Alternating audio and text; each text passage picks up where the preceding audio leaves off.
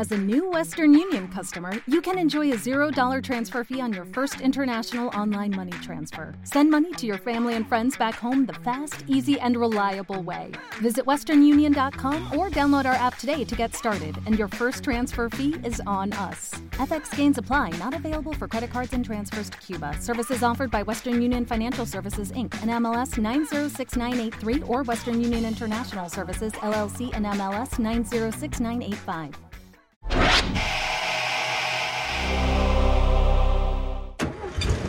Huir de los monstruos conocidos y luchar contra los monstruos desconocidos. Lovecraft Country, el podcast de la serie de HBO.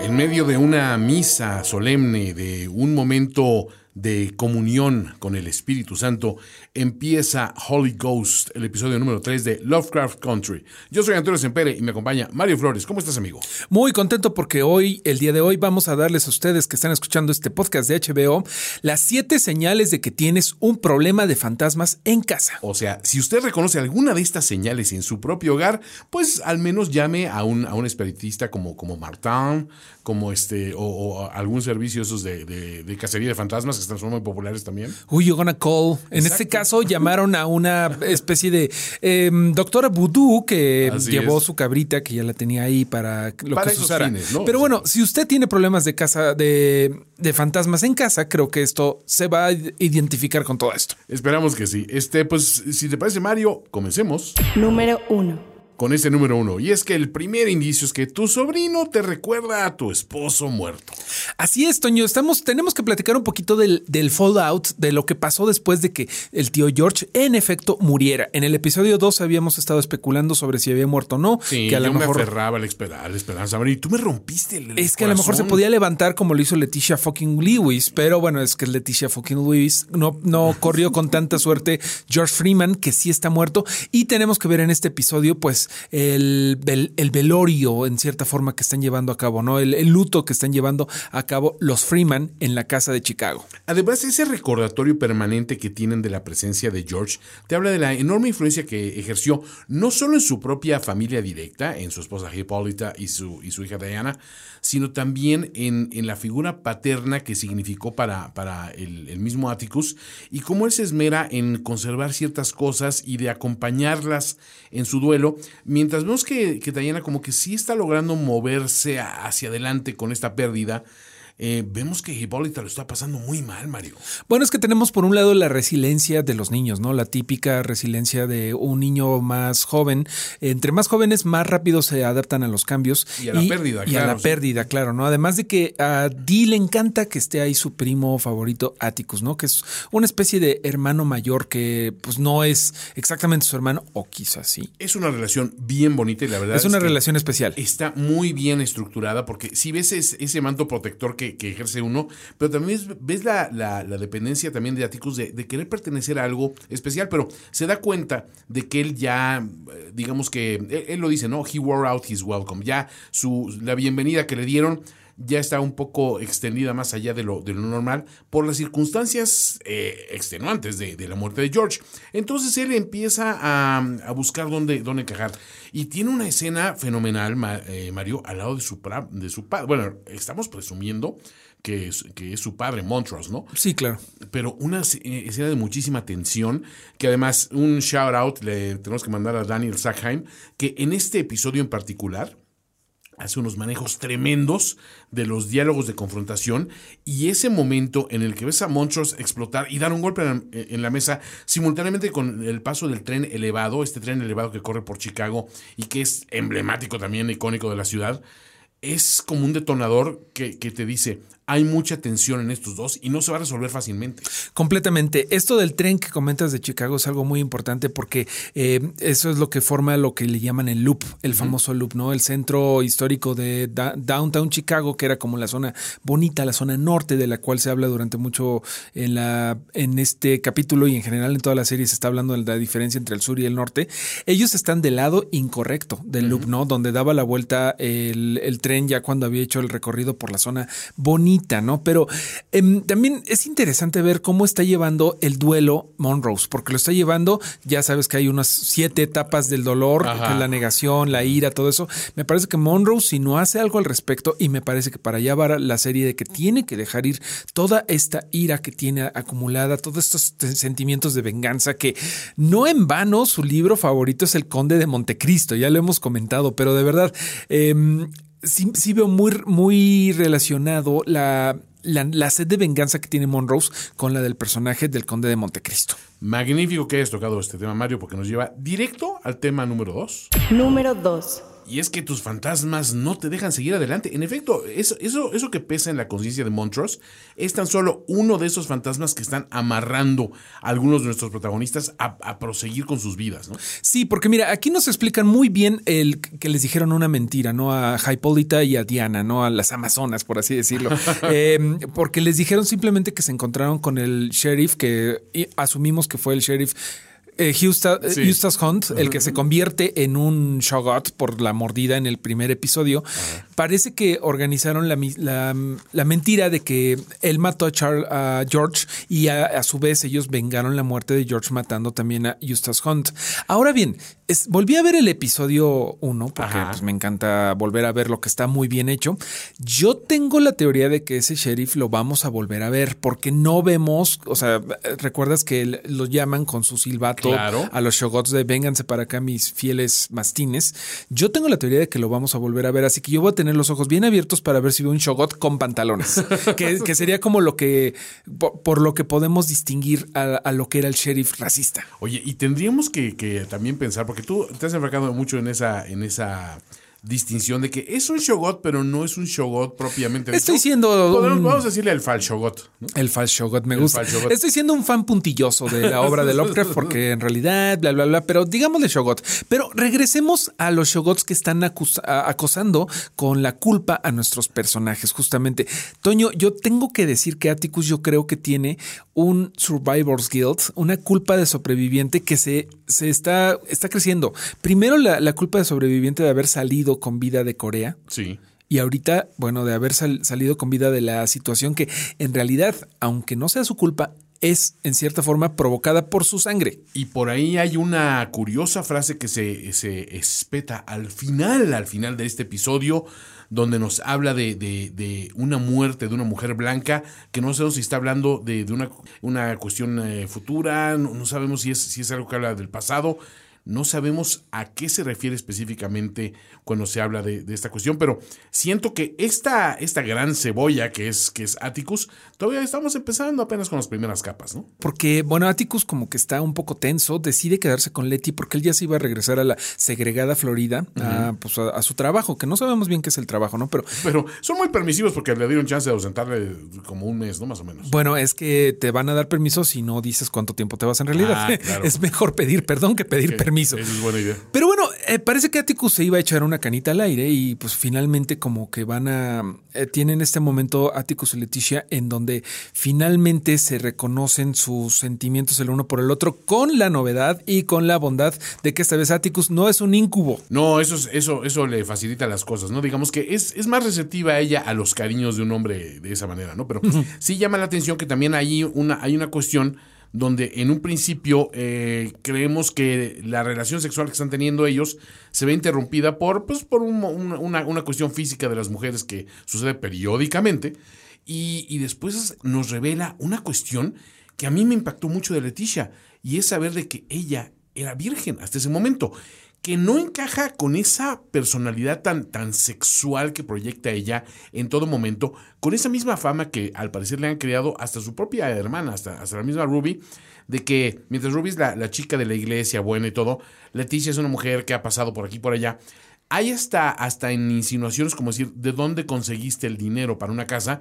que están medio marcadas por el rollo de tienes un querido por ahí, eh, estás, estás pagando con favores sexuales tus hábitos y tus gustos, te estás manteniendo con ello, yo no sé, pero la verdad es que ese momento también eh, me, cambia mucho la percepción que tengo de ambos, eh, no para mal, por supuesto, sino para decir, no todo es lo que parece. Y ese es un gran mensaje que nos deja Lovecraft Country en cada episodio. Y un gran mensaje que ya nos había dado el tío George cuando en el primer episodio nuevamente nos dijo, le dijo a, a Atticus y a Leticia cuando están entrando en el diner, que en realidad resulta ser más racista de lo que parece, que no eh, juzgaran un libro por su portada. Y eso es algo que no debemos de hacer nunca. ¿Sabes qué estoy pensando ahorita en esta historia de fantasmas en donde la figura de George, que nada más estuvo con nosotros dos episodios vivo, pero sigue presente. Él es el gurú de esta serie, él es el mago Gandalf el gris de esta, de esta historia, porque las lecciones que nos dio en estos dos episodios siguen presentes. Es por eso que de repente los fantasmas, si bien no te dejan seguir adelante como todo lo que están sufriendo con la culpa de, de supervivencia de Atticus y con el, bueno, las capas extra que tiene Leticia, como las inseguridades en un momento dado, porque puede interpretarse como una falta de seguridad en la pareja sexual el que no haya tenido ella eh, un encuentro sexual. Totalmente cierto. Pero bueno, hay, hay, hay, también cosas buenas de los fantasmas, ¿no? También nos dejan palabras bonitas. Número 3. Mario, las llamas del pasado te persiguen. Es otro síntoma inequívoco de que, de que, mira, e, el fuego está asociado a muchas cuestiones, a cuestiones infernales, pero también hay, hay de ritos de purificación, hay muchas formas de interpretar el fuego. Y el fuego está muy presente en este capítulo. Así es, Toño. Yo aquí quiero empezar este segmento con un, una especie de poema que tiene eh, Lovecraft precisamente en la llamada de Tulhu, que lo dice labios de Abdullah Larred, el árabe loco, que es el personaje que tenía en sus manos el Necronomicon. Dice así porque no hay muerto que yazga eternamente y con ciertos eones puede incluso morir la muerte. Yo lo que te pregunto es, ¿también puede morir el racismo con ciertos eones? Eso, bueno, hablando de eones, que es una medida de tiempo muy larga. Muy larga. Yo te, muy Lovecraftiana. Sí, creo, creo, creo que antes desaparecemos como humanidad antes de que se acabe ese, ese terrible rasgo de la humanidad que es el racismo. Sin embargo, sí hay que decir una cuestión. Ha, ha evolucionado no necesariamente digo que para bien, pero el racismo que era muy abierto y era incluso está tolerado hasta, hasta cierto punto, porque el, simple acto de que Leticia haya comprado una propiedad, esta, esta, esta mansión Winthrop, en un vecindario blanco predominantemente, donde ya sabemos que hay un historial de que unos negros eh, compraron una casa ahí y, fueron, este, o sea, desaparecieron sin, sin, dejar rastro.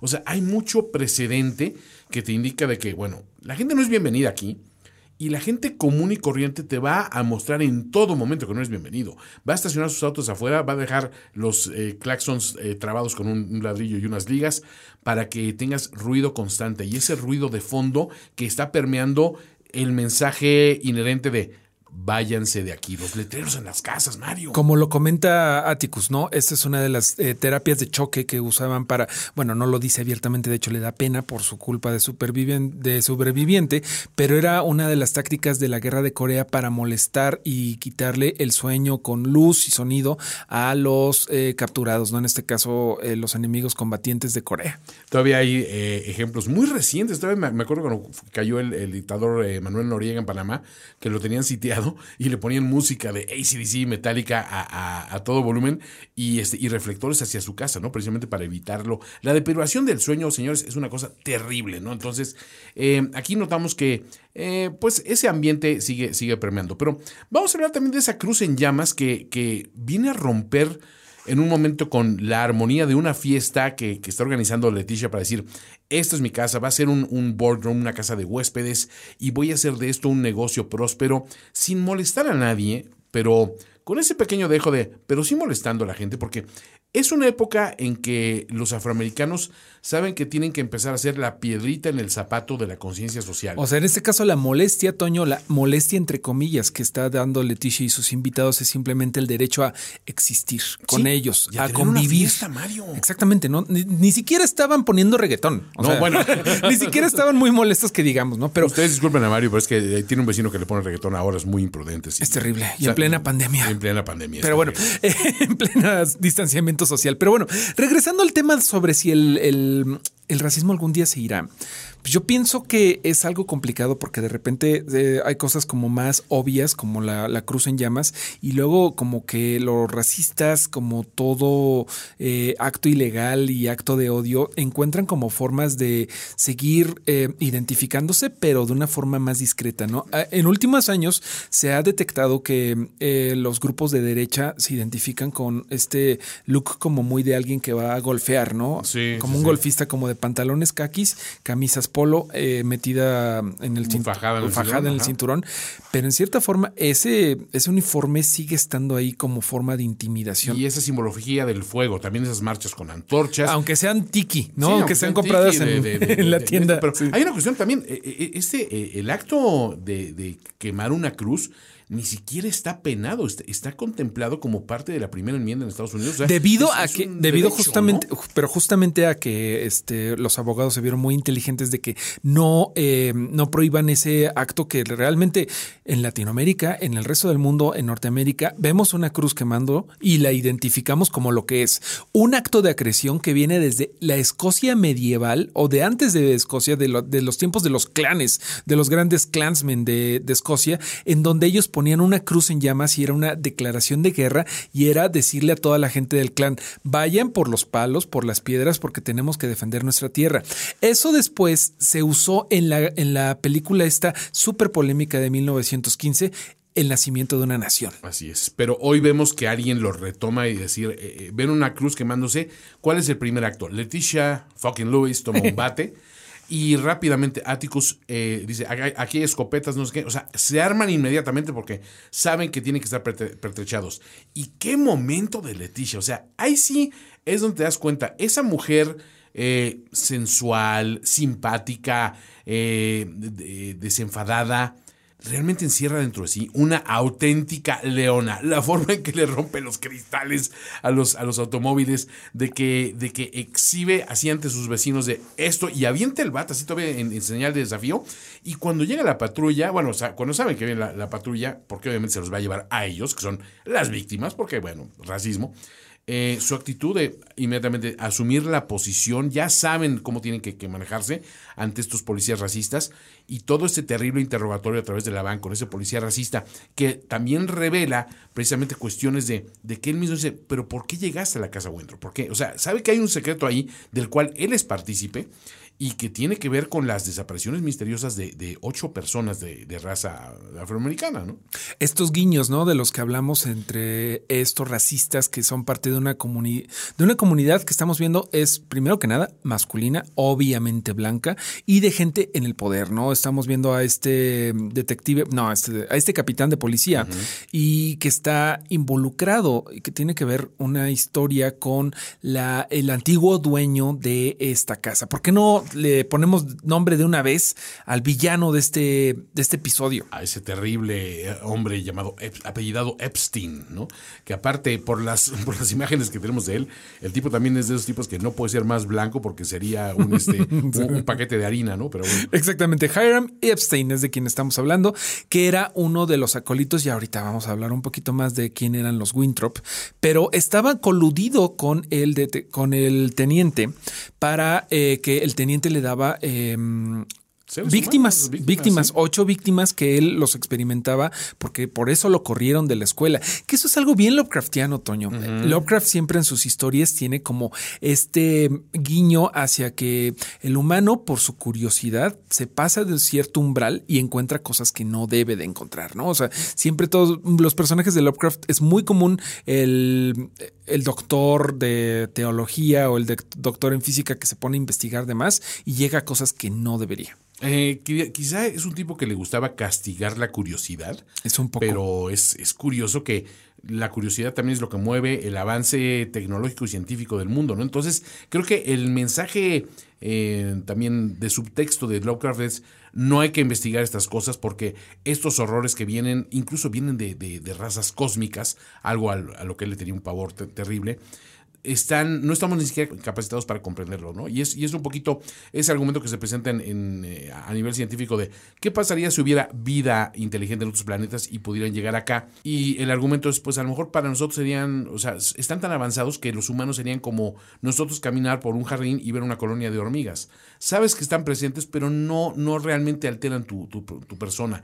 Aquí realmente Lovecraft nos, nos dice de que no solo eso, ese ese ser que se pasea entre esas hormigas, y las hormigas somos nosotros, puede ser tan cruel como nosotros, como, como cuando acabamos con una colonia de hormigas, ¿no? Entonces, no sé, es, es complicado. Yo creo que si vinieran otras razas más avanzadas que nosotros, eh, de repente sí nos daría pena algunas de las actitudes que tenemos entre las, entre las razas humanas, ¿no? Porque, pues, respondiendo a la pregunta con la que iniciamos esto de las cruces, pues el racismo va a morir algún día.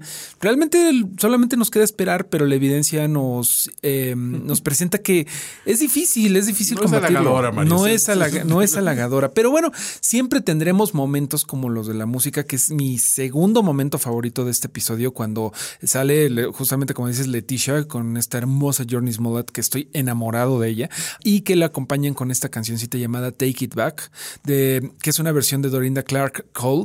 Bueno, es que es increíble. Vuélvanla a ver, por favor, porque incluso se acompaña el, momento en el que rompe vidrios con los con, el, la batería. es decir, hasta esta coreografía de audio está maravillosa. Está increíble y es un momento, bueno, no nada más es maravilloso por Journey Smollett porque lo vende muy bien como está súper enojada, sino por la música. Eh, este, aplausos a Edición de Sonido. Número 4. Bueno, Mario, hablando de cosas un poquito más, iba a ser más ligeras, pero a mí la verdad sí me, sí me, sacó de onda mucho. Es el momento en el que está eh, dormida plácidamente Leti. Bueno, ni tan plácidamente porque está, está sonando de fondo ese claxon y alguien está quitando las cobijas, ¿no? Y es por eso que este número 4 es que los espectros te descobijan de tu herencia, ¿no? Ahí hay una cuestión con la herencia eh, que dejó aparentemente la mamá de, de Leticia y Ruby que no quedó muy en claro, porque en un principio Ruby le pregunta, bueno, ¿y de dónde sacaste dinero? Y la otra evade mucho la cuestión. Y se le sale decirlo en un momento que el dinero se lo dejó su mamá, pero dicen, la mamá no podía tener ese dinero, ¿no? O sea, ¿de dónde salió?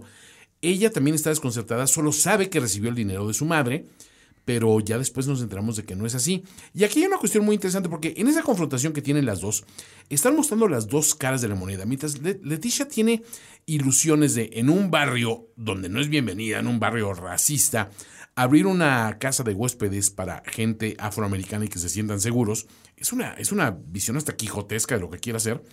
Por el otro lado, Ruby está hablando mucho de que, de que quiere encontrar trabajo en Marshall Fields, ¿no? Que es este. Una eh, tienda de. Y mira, curiosamente, hasta las tiendas departamentales de este episodio son fantasmas, porque ya no existe Marshall Fields.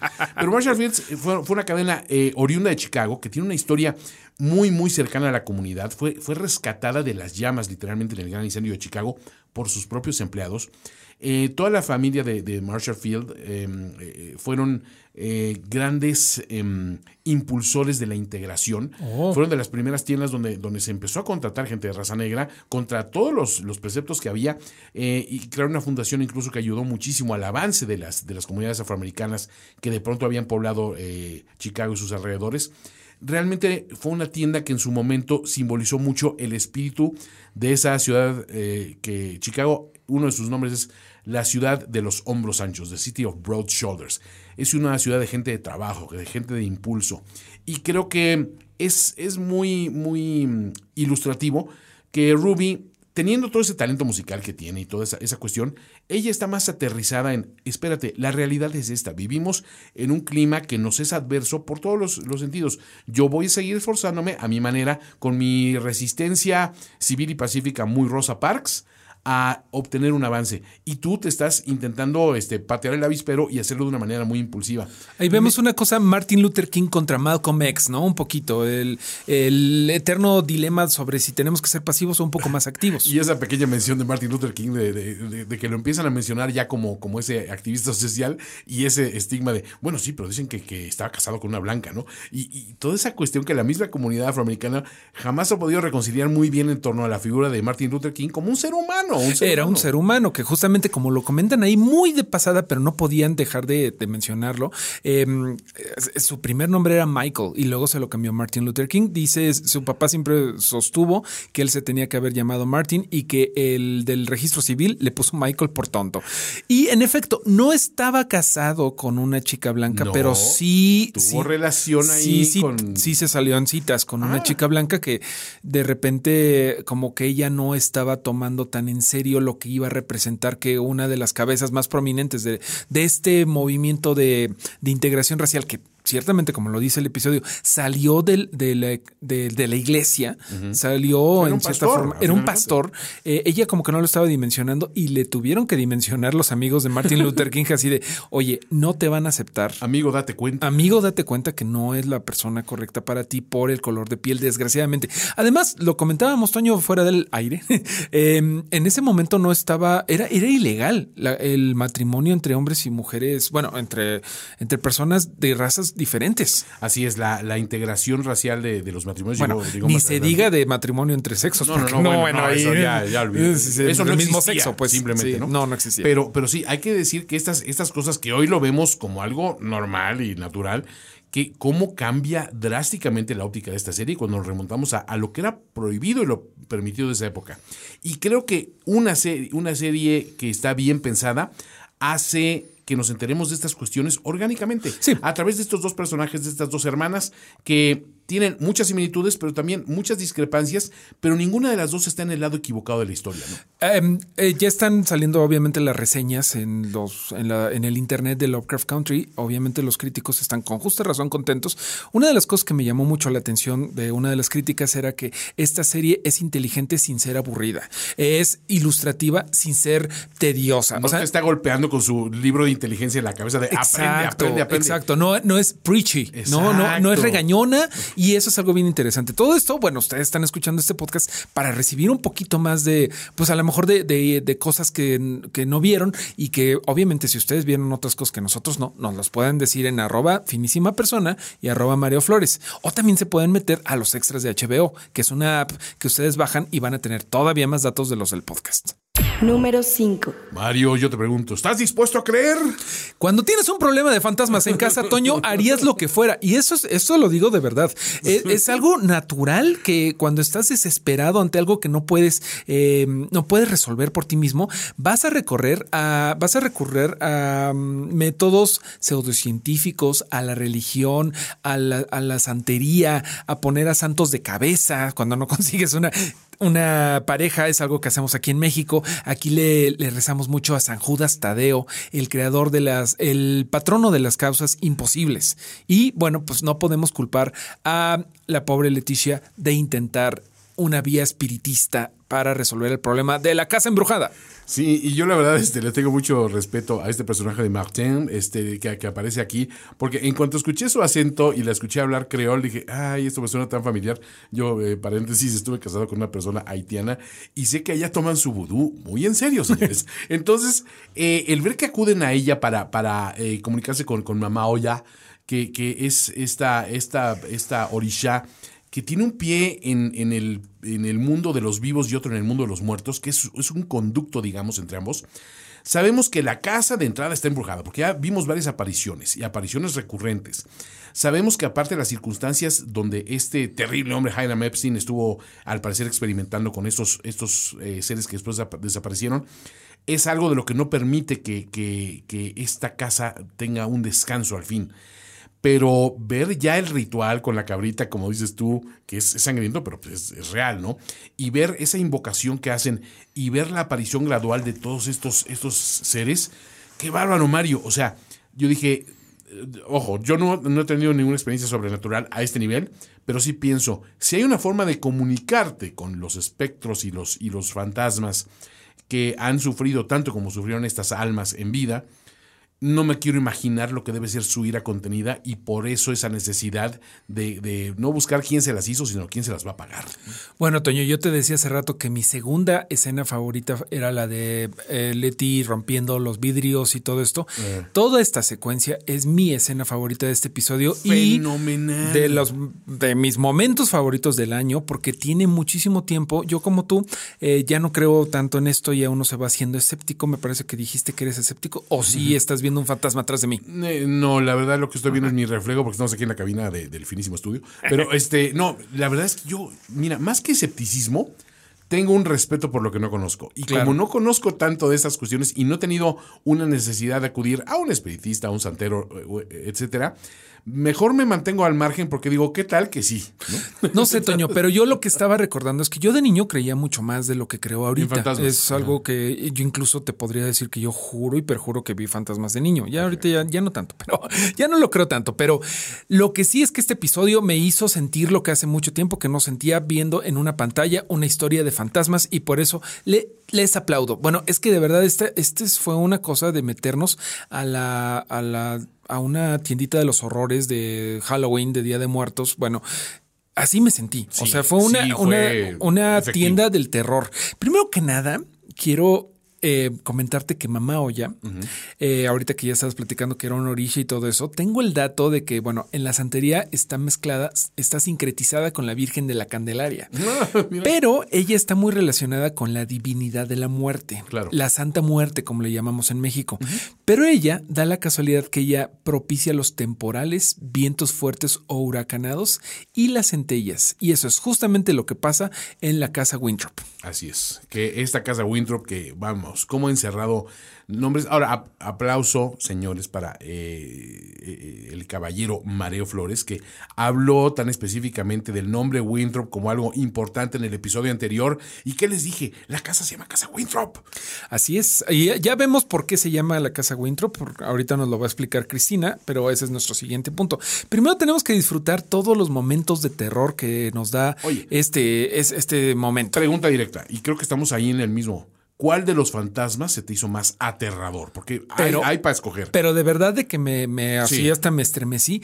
El fantasma gigante con cara de bebé. Qué horror. bueno. Qué bárbaro. No te lo esperas. para, el, para el, diseño de criaturas, que es lo que se llama a esta, a esta labor, porque sí te lo venden como algo plenamente aterrador. Y miren que me fascinan los bebés, ¿no? Pero, y, el, pero, no me gustan, no me gustan pegadas las dos cosas. Pegadas las dos cosas. Y qué bárbaro. Y fue una, una situación de un. Lo veía yo, dije, qué bueno que cortaron en el momento en que este, este bebé NBA está atacando a, a, los, perpetradores, a los racistas. Está bien curioso. O sea, si, si eres racista, no te metas a la casa embrujada, viejo. O sea, digo, está, está bien que, que tengas una, una idea de, de venganza porque te rompieron los vidrios del coche pero no te metes a la boca del lobo. Y se llevan su justa recompensa estos tipos. Es que estos tipos están actuando desde el privilegio de decir, somos tres, somos jóvenes, somos blancos y tenemos bats. ¿Qué nos van a hacer estos puede pasar? Ah, bueno, pues se puede pasar un niño gigante con, cuerpo de basquetbolista. Esto, mira, déjame te comento que ahí va el comentario del que leyó el libro, pero es mucho más satisfactoria toda esta escena en la serie que en el libro. En el libro eh, solamente un chavo queda con la cabeza atrapada en el, en el elevador y los otros dos escapan. ¿No? tres de los perpetradores aquí. Bueno, los tres reciben su, su merecido, y después nos enteramos de que están desaparecidos y que Leticia dice, pues no, no, no, no sé nada de ellos, aunque en realidad sabemos que sí sabe de ellos. Pero bueno, ese fue mi favorito. ¿Cuál fue otro de tus fantasmas de todos estos ocho muertos de estas víctimas de Hiram? Em, ¿Cuál fue otro que tú puedas? Me llamó la atención el que, el que tiene la cabeza cortada. O sea, eso también es, Porque digo, la verdad está muy bien logrado el efecto. Y es donde digo, eh, qué bueno que tenemos una, una persona tan afecta al horror como es un, un, Jordan Peele. Y, como alguien también que le gusta jugar con los monstruos, eh, como es J.J. Abrams, y alguien que sabe equilibrar eso con el drama humano, como es Misha Green. O sea, creo que este, este trío de, de showrunners está fenomenal y no le o sea, creo que todos aportan lo que necesitan aportar al momento. ¿no? Así como el director, Toño, que ya lo mencionaste Sí, rápidamente. Daniel mis respetos, ¿eh? es, un, es un capo ese hombre. ¿no? Exactamente, él, bueno, como ustedes lo vieron, pues le gusta mucho jugar con la luz, el color, que díganos ustedes qué piensan que significa el color rojo por ahí que aparece, eh, el color verde que aparece, que es muy, muy llamativo, ¿no? Pero ya lo conocíamos a él porque ha dirigido episodios de True de True Detective en HBO. Recuerdas que la, el episodio anterior te, les recomendaba True Detective si les gusta el horror Lovecraftiano. Ajá. Y también, obviamente, de Game of Thrones. Número 6. Mario, otra lección que aprendimos, eh, que es como un síntoma de que tienes problemas de fantasmas, es cuando los edificios inteligentes de hoy son las casas embrujadas del ayer. Y es que, qué forma de jugar con esta, eh, la cuestión del, ele- del elevador, que es el primer indicio que vemos de que algo en esta casa no anda bien, porque casi descabeza a Leticia cuando le está mostrando la casa muy, muy ufana a Ruby. Pero también hay otro elemento que yo te dije, Mario, yo le tengo mucho miedo a una cuestión de la vida real que aparece aquí, y es esa caldera. Esa caldera que se empieza de repente a descontrolar, que hace ruido, que la tubería está comunicando toda esa, esa discordancia que hay cuando la presión se está ma- manteniendo. Yo le tengo un pavor terrible a las, a las calderas. Eh, dices, bueno, no son, no son tan comunes aquí en México. Yo viví un tiempo en Estados Unidos, en Pensilvania, en una, en una residencia donde había caldera en el sótano, ¿no? Y ese ruido de las tuberías y esa cuestión, eh, eh, el escuchar de repente el escape de, de- de vapor, a mí me produce un temor terrible porque me imagino una explosión de uno de estos artefactos y digo, a ver, si ya me ha explotado una olla express haciendo frijoles, no me puedo imaginar lo que es la caldera que está diseñada para mantener el agua caliente en todo un edificio, ¿no? Yo Y no sentía, yo no sentía tanta tensión viendo una válvula desde que vi Chernobyl también en HBO. Pero afortunadamente eh, no pasan cosas tan malas como en Chernobyl, Toño. Y ese golpeteo también de las puertas eh, de- y, y de todo y del sótano cuando están las almas atrapadas, que sabes que, sabes que ahí están, ahí están este, recluidas. Eh, cómo Leticia se acerca y, y oye los ruidos y todo. Qué bien te manejan el concepto de la casa embrujada, que hay muchas cosas que ya se han eh, convertido hasta en un cliché, ¿no? El cuadro de repente se mueve solo, se pone a dar vueltas, ¿no? Pero hay tantos elementos de esta casa que tienen ese trasfondo amenazador. Simplemente el planetario del estudio de Harry Epstein, que cuando te acercas dices, qué bonito, es un, artefacto ornamental precioso. Y cuando te acercas te das cuenta de que es un sistema de dos estrellas. O sea, dices, espérate, ese no es el sistema solar que yo conozco. Estos no son los planetas de acá. O sea, hay un elemento ahí que dices, ¿qué estaba estudiando este hombre? ¿De dónde sacó esta referencia? No necesariamente es de Hiram Epstein, podría ser de Winthrop, porque la casa era de Winthrop. Y recuerda que Hiram Epstein estaba más interesado en el terror físico, es decir, este biológico. Entonces, Hiram Epstein rentaba, es lo que dice. Ah, eh, De hecho, era uno de los acólitos de Winthrop, porque la Así casa es. es. la casa Winthrop. Entonces, esto podría ser todavía más antiguo que. Además, ¿te acuerdas Sabemos de que, que, Winthrop está ligado, ¿no? Íntimamente a... a- la casa es de Winthrop? Después la heredó eh, Hiram Epstein. Pero está ligado a los Braid White y, y A- a a, todos ellos. cuadro que habíamos dicho. Es toda un- una gran logia de, De blancos. tipos de blancos que tienen, tienen cola que les pisa. Recuerda que al principio del episodio hay una de las eh, lodgers, una de las eh, inquilinas de, de- de Leticia, que le dice: Oye, Leticia, ¿sabías que aquí arriba hay una, hay una puerta eh, cerrada? Y le dice Leticia: Pues ábrela. Bueno, pues. Aquí lo que vemos es que en la fiesta, en algún momento, Hipólita es la que descubre esa, esa puerta que se le abre sola. No es algo que sea No es casualidad. casualidad. Recuerda que Hipólita ya nos ha informado su personaje que dice, ah, eh, quiero subir a la azotea hoy porque a lo mejor hoy alcanzo a ver este próximo Centauri. Ella es una astrónoma aficionada. Y me llama mucho la atención también de que me están cumpliendo los deseos. ¿Te acuerdas que yo te decía, ay, ojalá veamos más de Hipólita, más de Dee? No, vamos a ver Y- mucho. Y, y qué bueno que le están dando todavía más juego porque son personajes interesantísimos. La reacción de Dee cuando se dan cuenta a través de la Ouija de que, de que hay, un- hay una comunicación y que les dicen George está muerto. Y ella piensa que al principio sus amigos están jugando con ella, pero se da cuenta prontamente de que no, se- no podían ser tan crueles.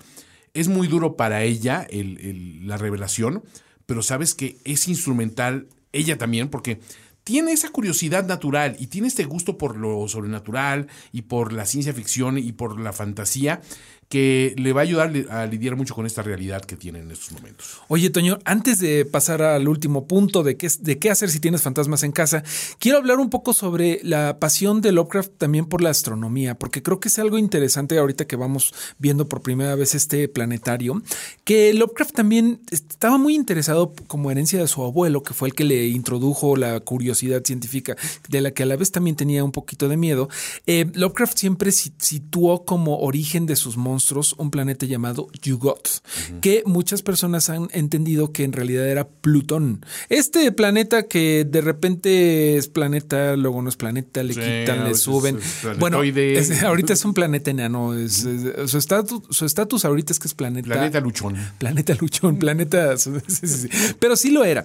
Él fue justamente descubierto, bueno, designado como, como planeta porque en 1930, porque durante muchísimo tiempo supieron los astrónomos, incluso de otras civilizaciones como los griegos y los mayas, que había algo en ese momento más allá del, octavo planeta. Había como un noveno cuerpo, pero no sabían qué era, hasta que en 1930, por los avances tecnológicos, dijeron, no, pues sí hay otro. Justamente en los tiempos en donde Lovecraft estaba escribiendo su, su prosa y él, él llamaba ese lugar Yugot que incluso suena un poco a Plutón. Claro. Bueno, ahí está el otra vertiente de los intereses de Lovecraft, la astronomía. Sí, y vaya que le sacó jugo. Mario, ¿te parece que pasemos al último punto?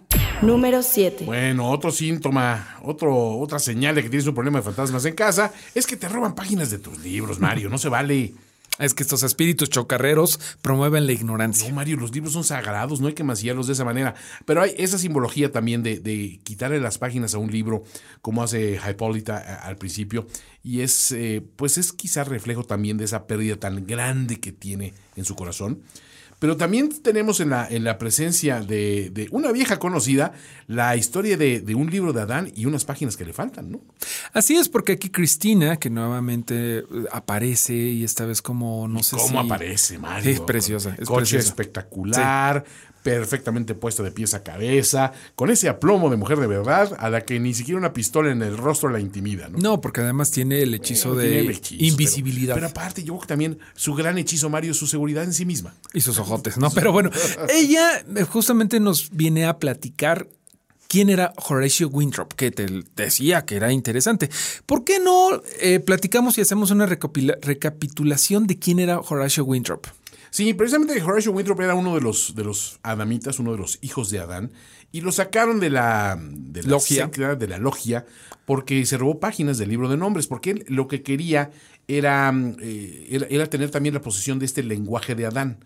Eh, eh, recordemos que Adán es el que con su lenguaje le dio nombre a todas las cosas y hay una frase muy, muy elocuente en Estados Unidos que dice, to name it is to claim it, ¿no? el, de, nombrarlo es llamarlo para ti, o sea, es hacerlo tuyo.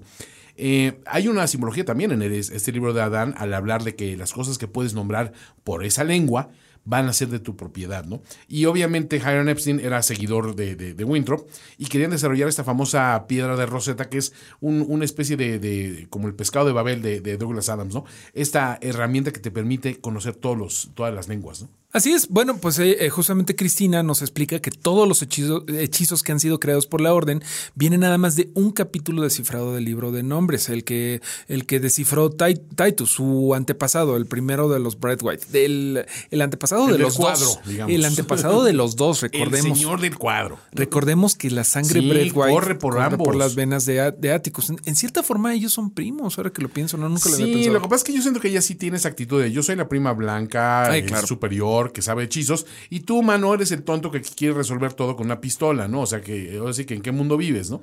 Bueno, pues precisamente ya lo que quiere es eh, convencerlo de que encuentren las páginas de Horatio Winthrop eh, para poder resolver el, enigma del, lenguaje de Adán para pues agarrar un montón más de poder, ¿no? Eso se trata de poder. Ese es el legado de Atticus o Tic para sus amigos en una en un capítulo que me llenó de terror y me llenó de de ponerme a platicar sobre herencias, fantasmas y Memorias del Pasado. Ella lo que quiere es que Atticus arriesgue el pellejo y pierda la vida para que ella ya nomás llegara a tomar las páginas que faltan y resolver el enigma. A mí no me engaña, Mario. Esos, esos encantos femeninos no funcionan conmigo. Bueno, y es algo que vemos mucho en la obra de Jordan Peele, ¿no? Que vemos en otras películas que, que de repente los blancos usan a los negros eh, con un supuesto respeto, pero en realidad los están, los siguen usando. Sí, juzgándolos eh, con una con, con, una mano izquierda muy, muy liviana. No, no hay muerto que yazga eternamente y con ciertos eones. Ojalá se muera el racismo, pero por lo pronto sí podemos ver cosas muy consuetudinariamente eh, que están aplicándose entre las razas, entre ambas razas, ¿no? Oye, Toño, ¿cómo viste esta última escena de todo lo que hay abajo de la casa Winthrop? No, tremenda. Ese elevador que va bajando. Hay, hay un, en un parque de atracciones hay una, una, yo recuerdo mucho una casa dedicada a Twilight Zone, a Dimensión Desconocida, que es una de las obras donde también ha, revivido Jordan Peele, em, una obra del pasado clásica de la televisión. Y me acuerdo que esta atracción, mucho lo que tienes que te trepas en un elevador dentro de una casa, dentro de un hotel, de hecho, que se mueve hacia todos lados y te muestra unos horrores salvajes y de repente tiene caídas vertiginosas.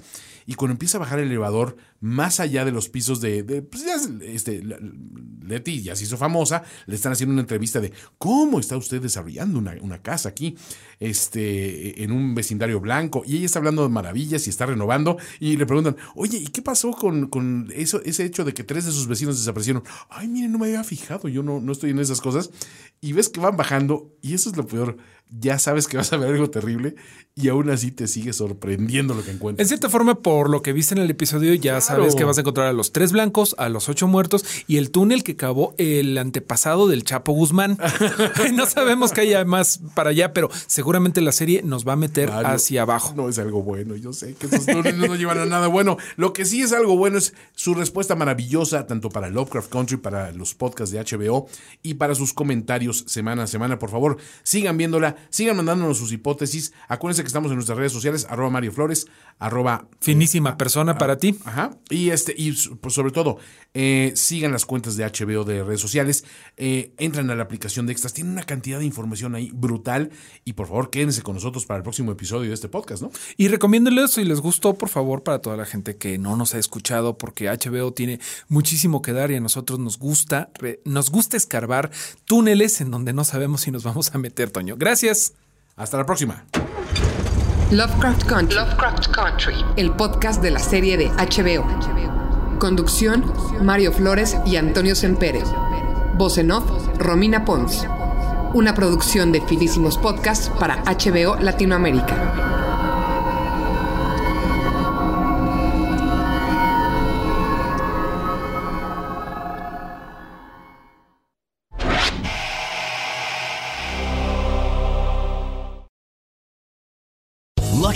Casino asking people what's the weirdest place you've gotten lucky? Lucky? In line at the deli, I guess? Aha, in my dentist's office. More than once, actually. Do I have to say? Yes, you do. In the car before my kids' PTA meeting. Really? Yes. Excuse me, what's the weirdest place you've gotten lucky? I never win and tell. Well, there you have it. You can get lucky anywhere playing at LuckyLandSlots.com. Play for free right now. Are you feeling lucky? No purchase necessary. Void where prohibited by law. 18 plus. Terms and conditions apply. See website for details.